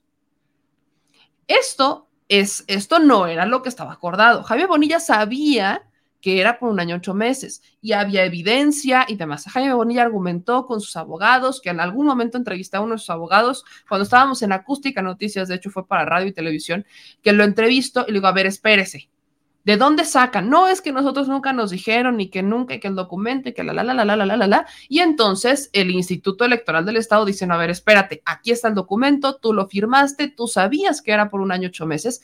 Y después de esto se van hasta la Suprema, ya haga la resolución y pues le, agua, le, hicieron le agüitaron la fiesta a Jaime Bonilla porque lo dejan de un año ocho meses. Así que el resentimiento él ya lo trae. Él ya trae resentimiento acumulado. Él trae ya el resentimiento desde atrás. Pero lo que resulta interesante, que ahorita les voy a poner el video de Jaime Bonilla, para analizarlo bien, es cuando él dice que si había acuerdos entre los cárteles y Marina, y Marina del Pilar no los respetó, entonces Jaime Bonilla sí los respetó ese año ocho meses que fue gobernador. Es decir, Jaime Bonilla tenía conocimiento y tenía un acuerdo con los criminales, pero Marina no. Está, pareciera, pareciera, me da a entender, y ahorita escucharán el video, pero me da a entender que Jaime Bonilla cometió un pequeñito error a la hora de querérsele ir encima a Marina del Pilar, que si bien es cierto, pudiera tener, eh, es muy criticada, es muy, muy criticada. He escuchado y he visto varios, varios videos y varios eh, comentarios en contra de Marina, en donde dicen que es una tiktokera, que solamente se la pasa haciendo porras, que solamente se la pasa con su bebé, que no gobierna. O sea, he visto muchos comentarios en contra de Marina que son similares a los que le harían a un Samuel García. Ahorita si la banda de, de Baja California anda presente, échenme comentarios porque está interesante saber lo que pasa por allá. El tema es que independientemente de lo que se opine, el pleito entre los políticos de un mismo partido habla de una ruptura brutal habla de que no más no se entienden, no se entienden allá adentro. ¿eh? Así que deje usted, le voy a enseñar este video de Jaime Bonilla el día de ayer, que fue publicado en el Senado, como les decía.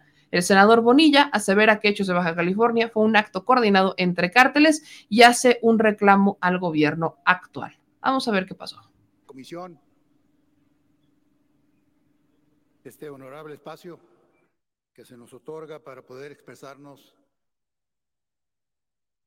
y expresarle a México nuestro sentir. Yo como senador de Baja California, exgobernador, exdiputado, he estado por muchos años al tanto de lo que acontece en mi estado. Y, el tema de la inseguridad, pues no hemos sido ajenos a, a las consecuencias. La inseguridad que se vivió pasado fin de semana en el país, Estado de México, Jalisco, Guanajuato, Baja California. Fue diferente en todas partes. Yo como nativo de la ciudad nunca había experimentado una situación tal. Nos tratan de confundir que el tema de Baja California fue el mismo que pasó en Guanajuato y en Jalisco, etcétera, etcétera. Y no es cierto. El tema de Baja California es una falla gubernamental estatal. Es una falta de oficio político, de conocimiento de lo que estaba pasando en Baja California. Porque es imposible que las policías municipales estatales y las federales no hayan sabido con la inteligencia que tienen lo que iba a pasar. Que si no sabían todavía está peor. En manos de quién estamos. Baja California es un pueblo muy avispado, un pueblo que conoce sus temas y se expresan. Yo gané el Senado con más de un millón de votos. La gente me ha pedido que venga a esta tribuna y exprese el sentir de ellos. Siempre tendré el gusto de haber conocido al señor presidente hace muchos años y siempre lo apoyaré. Un hombre que se ha dedicado el cuerpo entero. Creo que ha sido uno de los pocos hombres que ha estado preparado para la presidencia. Pero no todo el mundo está preparado para tomar las riendas. Y ese es el caso de Baja California una falta de experiencia, como lo decía, de oficio político, de conocimiento de los temas, trajeron un impacto tremendo en la sociedad donde se paró la economía. De hecho, todavía hay negocios que no abren. Entonces no hay justificación para lo que pasó. En Baja California se optó por un esquema idéntico al de Genaro García Luna. Palabras del presidente a la gobernadora en una mesa de seguridad, se lo dijo, eso no funciona. Ella, como gobernadora, pidió el apoyo y la consideración y el presidente se la concedió y le dijo que la apoyaría. Sin embargo, ya estamos viendo las consecuencias. Un esquema panista que le dio al traste por muchos años a Baja California. Ahora entra con un gobierno de Morena, pero realmente operado por un esquema panista, donde el mismísimo esposo de la gobernadora toma decisiones gubernamentales al grado de proponer e imponer a los secretarios. En ninguna parte, en ninguna parte, un fiscal como el que está en Baja California sobrevive cuando su secretario particular es detenido en la frontera por contrabando. Y todavía permítame, está ahí. permítame, el orador. Eh, senadora Kenia, El secretario permítame, de permítame, orador. Economía, Parece que quieren formular una pregunta. Senadora Kenia, ¿con qué objeto? Sí, ¿Acepta la pregunta de la senadora Kenia sí, López? señorita, cómo no, con gusto. Tiene hasta un minuto. Gracias, senador. Tiene Permítame exacto, que un minuto formule la yo pregunta. y dos minutos usted para responder. Eh, he visto un video que se está viralizando en varias redes sociales a propósito, senador, de que usted dice literalmente que hubo arreglos en el estado de Baja California con los delincuentes. ¿Podría ahondar sobre este tema? Porque sin lugar a dudas es algo preocupantísimo. Mucho gusto. Y lo digo no solamente por un tema de la alcaldesa, que lastimosamente claudica a su obligación, este, pues pidiendo que le cobren facturas a, a quien se las deba, ¿no? Como dando por sentado que ellos tendrían esta obligación de hacerlo en vez de meterlos a la, investigarlos y meterlos a la cárcel. Y ahora esto, esta aseveración, senador, que usted hace de que hubo arreglos por parte del gobierno, pues es preocupantísimo, porque arreglarse con los delincuentes entonces significa que le da la espalda a los ciudadanos la autoridad. Gracias por sus respuestas. Permítame, no. permítame, senador, antes de responder, tengo una, una, al parecer, moción del senador, del diputado Godoy. Adelante, diputado Godoy. Eh, muchas gracias, señor presidente. Es una moción de orden. Dígame. Eh, el acuerdo que hemos tenido aquí en la comisión permanente es que podrán pedir, eh, hacer una pregunta eh, cualquier legislador de la comisión permanente dentro del término eh, del turno que le corresponde al orador. Aquí estamos viendo que son cuatro minutos 19 segundos, o sea, ya ha concluido el término del orador y por lo tanto, en mi opinión, no procede. Permítame, per- permítame. Cuando la senadora Sánchez Cordero se retiró de este lugar, me dijo que el criterio que estaba utilizando ella en la tolerancia del tiempo era de hasta un minuto y medio.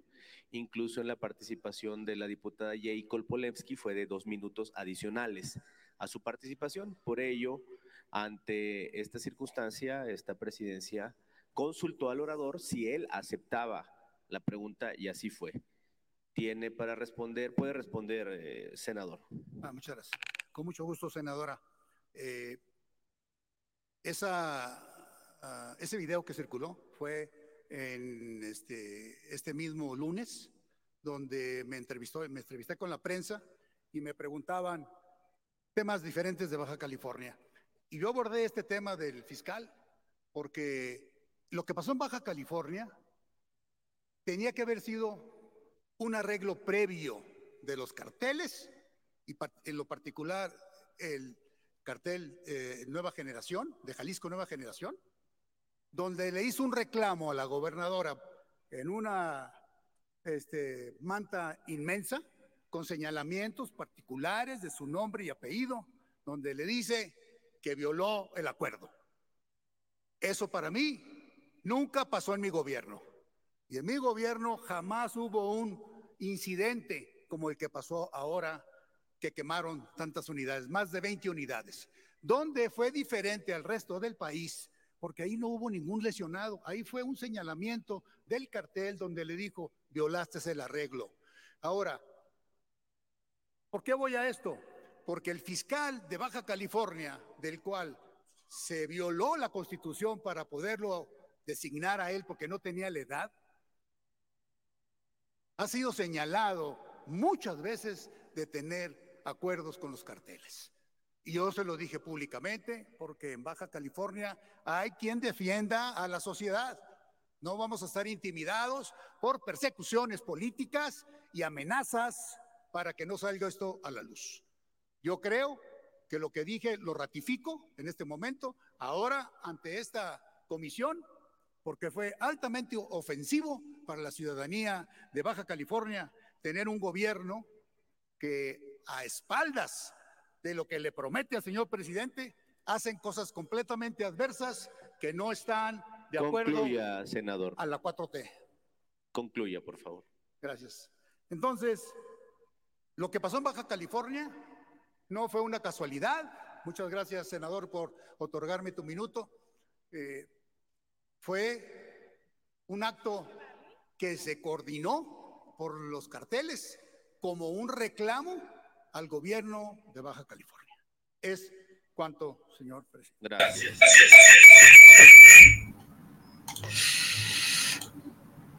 Chas. Lo que usted acaba de ver es al exgobernador de Baja California aliarse con el PAN para atacar a la actual gobernadora. Y voy a ser muy, muy clara en eso.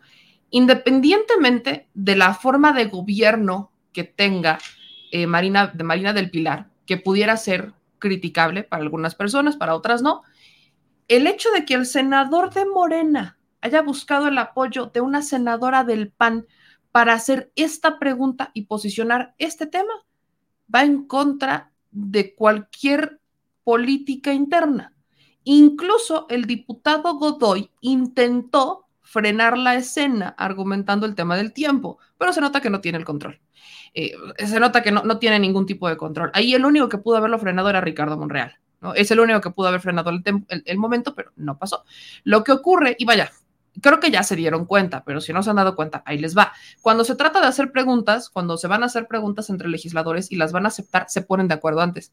No es algo como que surga, no, no es natural que surja espontáneamente. Normalmente no aceptan las preguntas para que su punto quede, o sea, porque cuando van a hacer algún tipo de posicionamiento en tribuna y se paran y demás, ya lo traen armado, porque son declaraciones, ya saben cómo manejarlas, sobre todo los senadores, saben perfectamente bien cómo manejarlas, lo saben muy bien. Entonces, lo que hacen es que arman, hagan de cuenta que es como un pequeño show. Todos lo hacen, ¿eh? Solamente que van a dar el posicionamiento y como saben que se queda grabado y que se sacan declaraciones, lo traen muy marcado.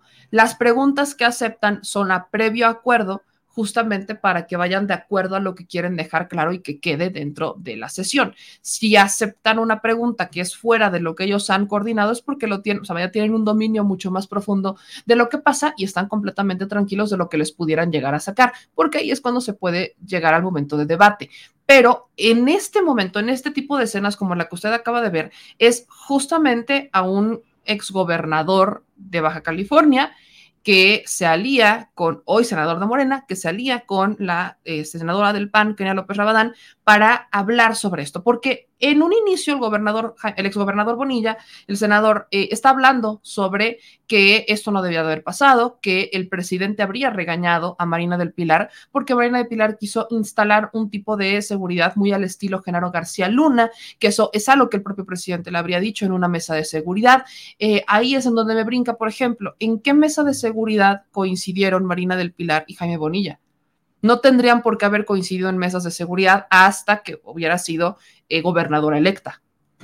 Ahí pudo haberse dado que hubieran coincidido, pero si Marina del Pilar es la que ya estaba dando instrucciones, no tendría por qué estar Jaime Bonilla. ¿Eso qué quiere decir? Que Jaime Bonilla tiene ahí alguien adentro. en la mesa de seguridad, perdón que lo diga, pero bajo lo que dijo Jaime Bonilla, el presidente habría regañado a Marina del Pilar por un posicionamiento o una estrategia de seguridad muy similar a la de Genaro García Luna. Y la única manera en la que Bonilla habría sabido esto, porque ya es algo que habría dado como instrucción Marina del siendo gobernadora, es si Jaime Bonilla tiene a alguien allá adentro. Eh, otro punto importante sobre este posicionamiento es que Jaime Bonilla argumenta a respuesta de Kenia López Rabadán, porque Kenia López Rabadán le saca el tema del cártel Jalisco, que había visto una declaración del senador y entonces le dice que lo dijo porque vio en otro video, o sea, que él lo vio en otro lado, que estaban reclamándole a Marina del Pilar que había este, violado un convenio y él dice es que en mi gobierno nunca pasaron estas cosas. Caray, qué indignación. ¿Cómo? Como si a raíz de que llegara Marina del Pilar se hubiera instalado el cártel Jalisco Nueva Generación en Tijuana, por ejemplo.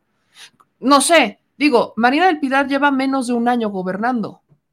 Apenas va a ser el año, Marina del Pilar me van a decir que apenas llegó el cártel y que apenas hicieron acuerdos, como de, ay, ya llegó la nueva gobernadora, déjate, me voy a sentar. Que no se hagan, que no se hagan, por Dios. Ahí Jaime Bonilla se está haciendo muy guaje, se está haciendo muy guaje, porque no, vaya, cuando llega un grupo criminal, lo primero que busca es hacer convenios, hacer pactos, sobre todo como del nivel del cártel Jalisco Nueva Generación. Nada más, o sea, ya le está llegando al nivel del cártel de Sinaloa. Evidentemente, ya llegan a hacer los pactos, ya traen a alguien no es como que llegó y, ay, voy con Marina ahora.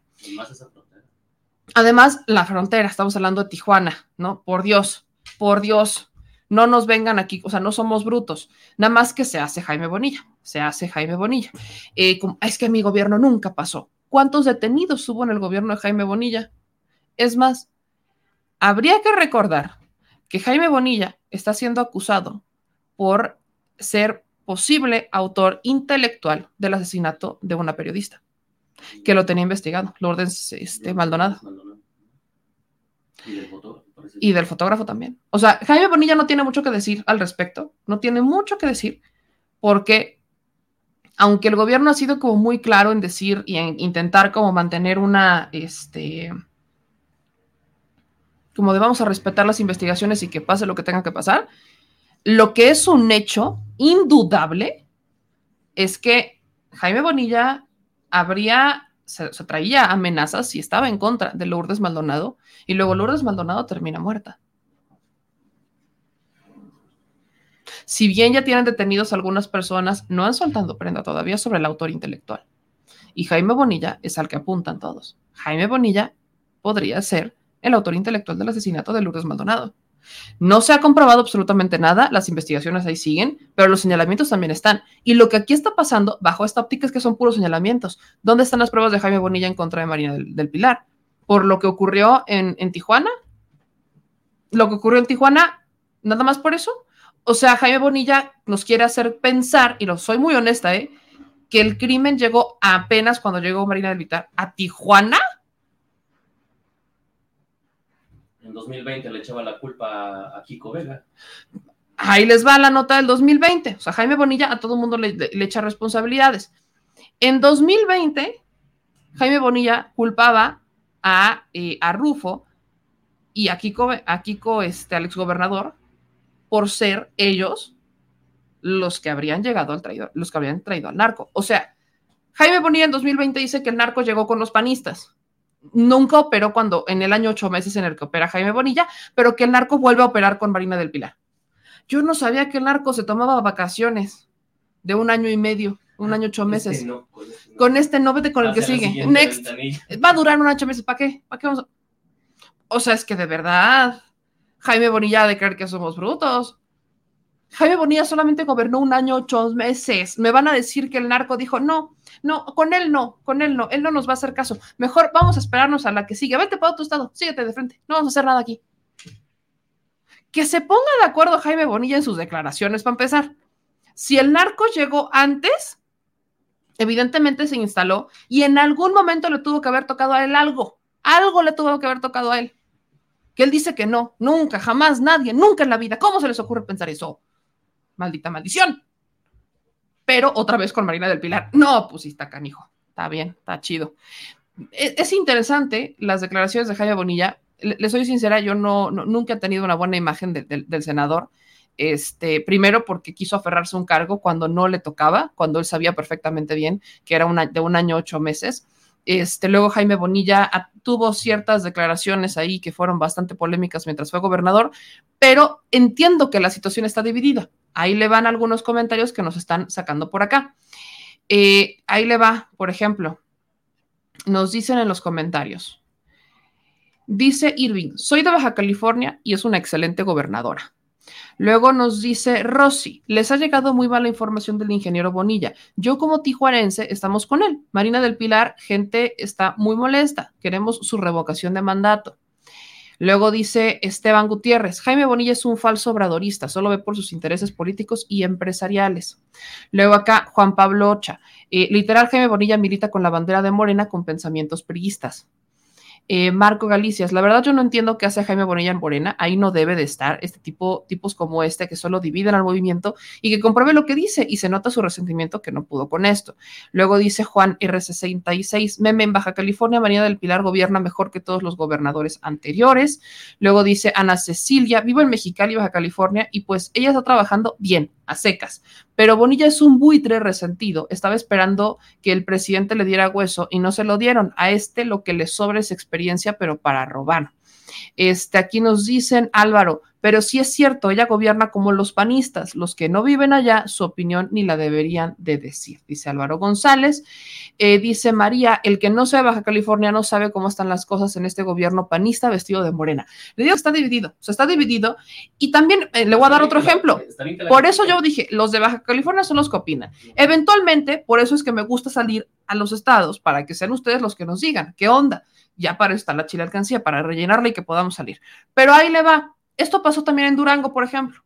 Cuando yo fui a Durango, cuando estaban en tiempos de campaña, estaba Marina Vitela, que por siempre confundo, Marina Vitela, estaba Marina Vitela como candidata, y los duranguenses que querían estar con, con Morena, había un grupo muy en contra de Marina Vitela, pero bien a favor de este senador de Movimiento Ciudadano que habría literalmente hecho campaña con Ricardo Anaya, que llega al Senado por Movimiento Ciudadano y que después se pasa a Morena por un acuerdo con Ricardo Monreal. Estaban súper a favor de este doctor. No me acuerdo del nombre del doctor que quería ser candidato en Durango, pero lo adoraban y me decían es que Marina Vitela es de lo peor y es que ella, la, la, la, la, la, la, la, la, la, la, no debería haber sido candidata, es una priista, etcétera, etcétera, etcétera. Pero apoyaban a este señor y este señor trae nexos con el crimen organizado. Esteban Villa. El doctor Villegas, creo que sí. Creo que sí. Era un de pelo negro que parece que se lo pinta como Oh, muy, muy negro, muy, muy oscuro. Ajá. Que es como muy, muy negro que sí parece. O sea, sin canas prácticamente. No, no, es este de aquí arriba. Este. ¿Sí, no?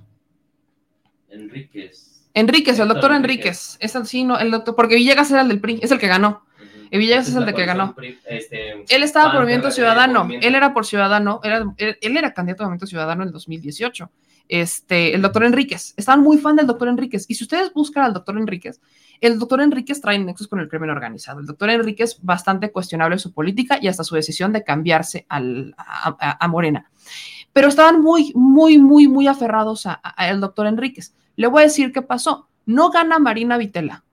Y hoy, un grupo de los que apoyaban a Marina Vitela la están cuestionando porque Otoniel, el que coordinaba a Morena dentro del Estado, resultó un traidor. Resultó un traidor, destruyó al partido, los, los de las bases están encima de él. O sea, ¿a qué quiero llegar con esto? Cuestionan a Marina Vitela por no apoyarlos, porque dicen es que la gente que te apoyamos la estás traicionando por estar con Otoniel. ¿Qué es lo, a lo que quiero llegar con el caso de Durango? Que es muy similar a lo que podría estar pasando en Baja California. La politiquería interna son estados en donde todavía no se consolida un liderazgo de izquierda fuerte, como para decir, todos vamos con él. Y al no consolidarse, al no tener estos perfiles, hay varios que surgen, pero que vienen de otros partidos. Entonces, pues vienen estos de, pues sí me convence, no me convence, mejor no me voy. O sea, hay indecisión, no hay unión, no existe la unión todavía en nuestros estados porque hace falta ese trabajo de alguien que de verdad se levante de izquierda y diga, yo voy a unir las visiones de izquierda para consolidar un proyecto. Eso es lo que pasó también en Baja California, porque ni Jaime Bonilla ni Marina del Pilar eran de Morena. Marina venía del PRI, si no estoy mal. del PRI PAN, venía Marina eh, del Pilar, creo que el esposo de Marina del Pilar es un priista todavía, como en el caso de otros, otros gobernantes, y Jaime Bonilla tampoco venía de Morena. Quiero recordarles que Jaime Bonilla, cuando intenta consolidar este año y medio, o sea, que, que le ampliaran el periodo de gobernar, lo hizo con el apoyo de legisladores panistas, no de Morena. Eran legisladores panistas. Ahí es en donde nos damos cuenta cómo lamentablemente todavía no se consolida este famoso proyecto de izquierda para llegar formalmente a decir, ella aquí estoy, ¿no? Y vamos a hacer las cosas bien. Eso se tiene que trabajar en estados como Aguascalientes también, en estados como Nuevo León también. En el sur sureste es más fácil, porque en el sur sureste hay muchas, vaya, las causas de izquierda son más identificables, pues. En el centro sur sureste hay mayor lucha. En el norte del país es complicado, complicadón ahí va poco a poco. O sea, si en el sur sureste costó trabajo, imagínense en el norte, ¿cuánto va a costar realmente consolidar un proyecto de izquierda? Es natural. Solamente yo, yo le recomendaría, no se vayan con la finta. Ahí está el ejemplo de mi estado. Y yo siempre, para los que dicen que no critico, ahí le va, yo siempre he cuestionado a mi gobernador toda la vida. ¿Por qué él venía del PRD? Que es que de izquierda. Y su asesor, uno de sus asesores principales, es Gil Suárez. Que alguien me explique cómo en mi estado se les ocurre a un gobernador emanado de Morena asesorarse con el principal, con el brazo de derecho de Felipe Calderón. No lo logro entender. Pasa algo similar con Adán Augusto, que Adán Augusto tiene en su oficina también a alguien que fue muy cercano a Felipe Calderón, y Adán Augusto en la entrevista con Vicente Serrano le respondía y le decía, pues sí, pero la gente cambia. Y lo digo de nuevo, sí, yo soy fiel creyente de eso, yo entré dentro de esa dinámica de cambio, pero póngannos a prueba, banda, pongan a prueba antes de, antes de tomar una decisión.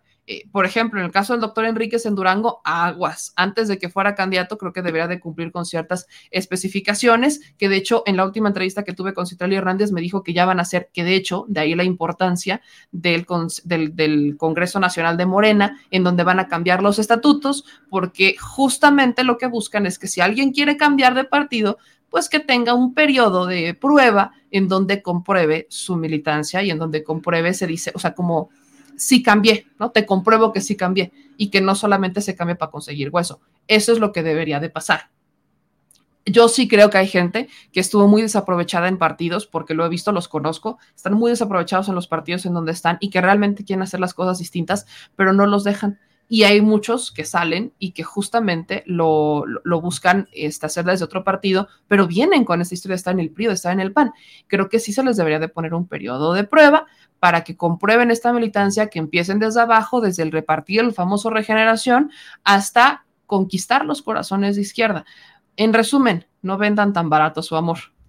Aventureros. aventureros. No vendan tan barato su amor, aventureros, por favor. Y va para todos. No vendamos tan barato nuestro amor.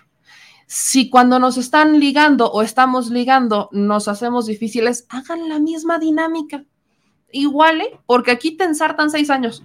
O sea, es una relación de seis años, sin, sin posibilidad de divorcio, que es lo peor del caso. Pregúntale a la gaviota, preguntémosle a la gaviota, por ejemplo, preguntémosle a la señora, ¿no? Ahí nada más, ahí nada más, por ejemplo. Ya que ya por aquí terminó la administración, ya, ya decía, ya por favor, 2018, fírmame el divorcio. No, y ¿sabes qué es lo más triste? Que yo nunca lo entendí, o sea, ya entrando en chisme del mediodía, es que está canijo que lo aceptara el güero Castro. O sea, está canijo que terminan, o sea, ya se casan, la, la, la, y luego ven a mí y vuelven a estar juntos. Bueno, es por es relación, digo, son las hijas, digo. Nenenes, nenenes. Estoy casi seguro que ya no hay nada ahí con ellos, es por las hijas. Es que está canijo, vaya, como ahora sí que haya sido como haya sido, diría Calderón. Sé que el güero sí la quiso. Es que. Sí, la quiso bien. Pero yo, híjole, es que está canijo. La neta es que sí está.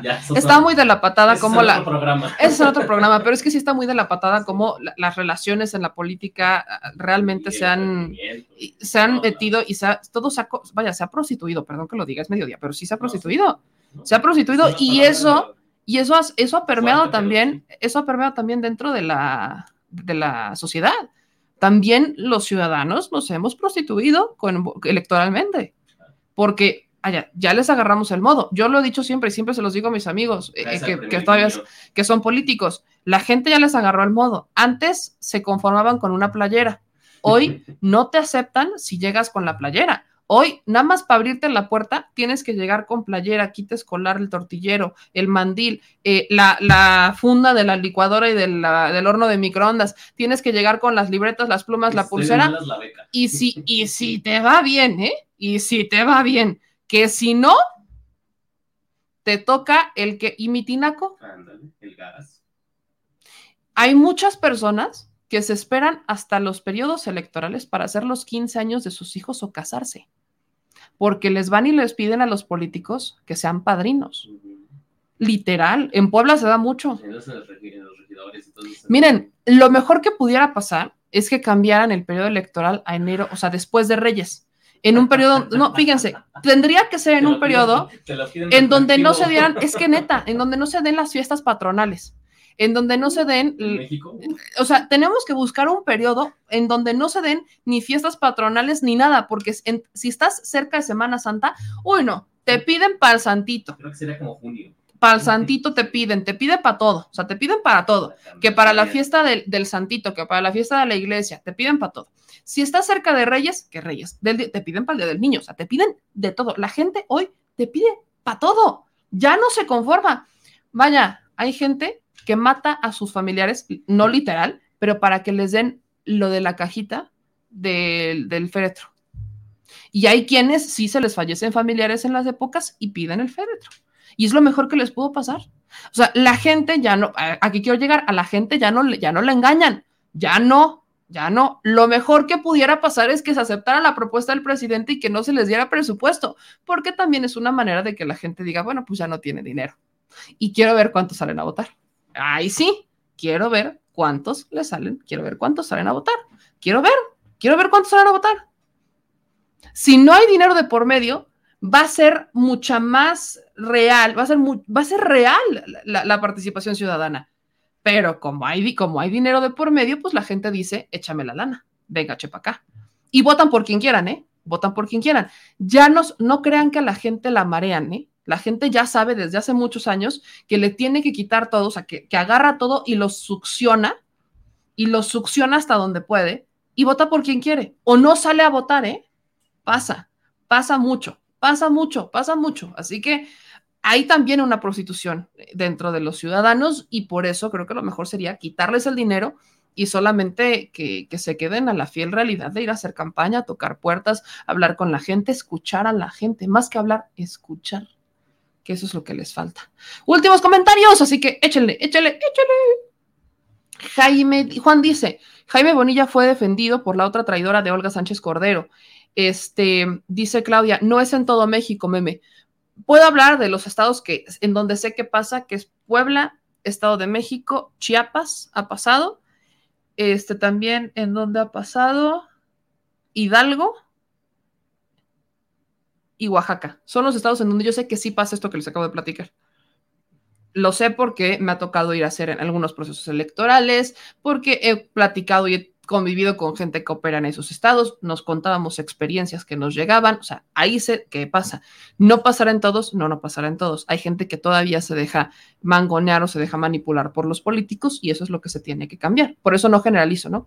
Dice Mario Rendón, es una, es una triste realidad, Meme Morena llegó con una esperanza de cambio total, pero dentro de Morena se pelean el poder de fregar, no de ayudar, triste, no hay para dónde. Dice Gabriel, si no pregúntenle a Burralcaba, que hizo comadre a su seguidora seis posterior concejal Coajimalpa, Marta Peluches. Tlaxcala, aunque no existe, Tlaxcala también, en Tlaxcala también, ciertamente. Este, saludos hasta Canadá, saludos hasta Canadá, mi querido Chente 300, o más bien Chente 86. Dice que es de Puebla. Un abrazote hasta Canadá. Carmen dice, en mi alcaldía dan pipas de agua, aunque la gente tenga agua o no quiera, o no quiera pagarla. Échenle esta. Iztapalapa. Como Iztapalapa, por ejemplo. Eh, dice Gorgonio, con dinero baila el perro. Este, y sin dinero te bailan como perro. Pasa. Suele pasar. Denuncia, nos dice Alma, en Aguascalientes la Secretaría del Bienestar no entrega desde el año pasado a muchísima gente su pensión y desde enero de este año tienen detenidas muchísimas tarjetas y traen a los ancianos a vuelta y vuelta. Solo envíen a alguien a la ciudad industrial para que vean cómo los adultos mayores que llegan con muchísimo trabajo y la gente que atiende les dice que sus tarjetas están retenidas, que no hay sistema, que por las elecciones de junio, que están guardadas con llave y las personas llevan, híjole, le digo que hay muchos temas todavía en la Secretaría del Bienestar. Hay mucha gente o no le han sabido explicar o no saben qué pasa o ya se los pasaron a llevar al traste.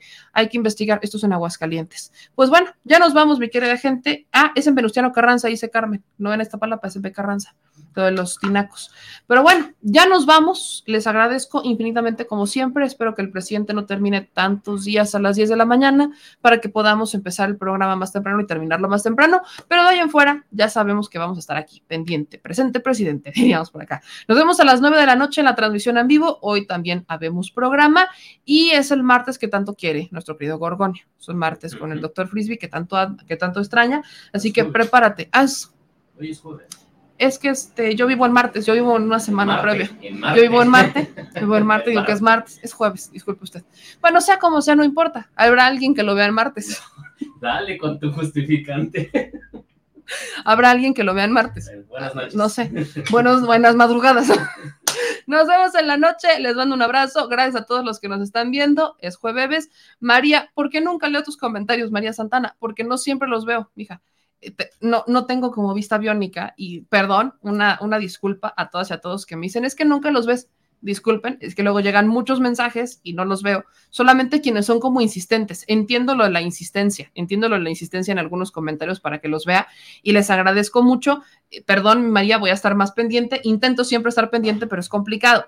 Y recordarles a todos que una manera en la que se pueden ver sus mensajes, si es que tienen la posibilidad, es con el super chat, porque se resalta. El super chat lo pueden mandar hasta de centavos, ¿no? No es como que lo manden así de, ay, es que son 10, no, lo pueden mandar de centavos el super chat y ya con eso se resalta el comentario y ya se puede leer. Así que esa es otra dinámica y como siempre agradecerles a todos el apoyo que nos dan. Recuerden que este proyecto existe gracias a ustedes, así que ayúdenos con sus donaciones que pueden hacer a través de Super Chat o a través de PayPal o en este caso también a través de un depósito de nuestro número de tarjeta Banamex, que es el 47 66 84 15 92 03 08 97. Gracias a todos los que nos escuchan. No se le olvide que también estamos en Spotify, Apple Podcast, en donde puede usted escuchar todo el programa con tranquilidad y, y la gente de podcast también sabe que puede ser martes, miércoles, jueves. No importa el día que usted lo vea, lo que importa es que se informe. Le mando un beso y un abrazo. Nos vemos en la siguiente emisión y que pase un excelente día, como de que O no. noche, madrugada. O noche, o madrugada, como usted quiera. No más eso sí, tómese su cafecito. Adiós.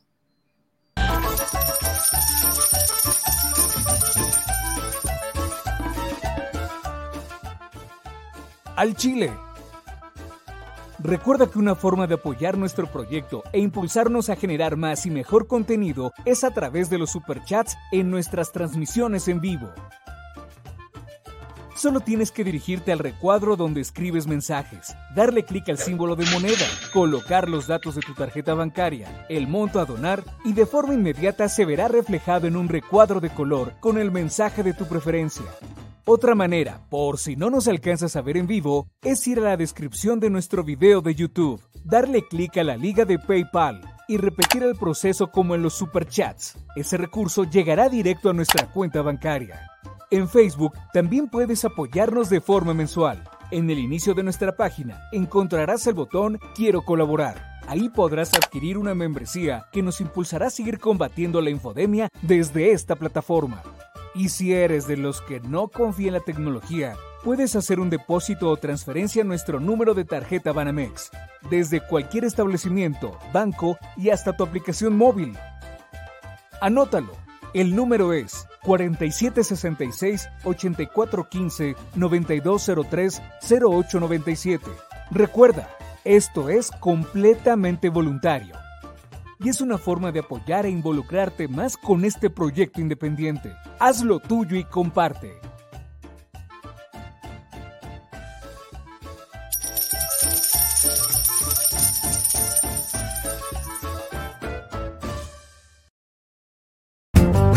Si la Secretaría de Gobernación va a emitir algún tipo de pronunciamiento, si bien usted ya erradicó eso, están todavía sobre la mesa. perdón, que pedí permiso. En 2009 junto a otros funcionarios. Eh, preguntarle, porque aquí el Funcionarios somos simplemente administradores de los dineros del pueblo.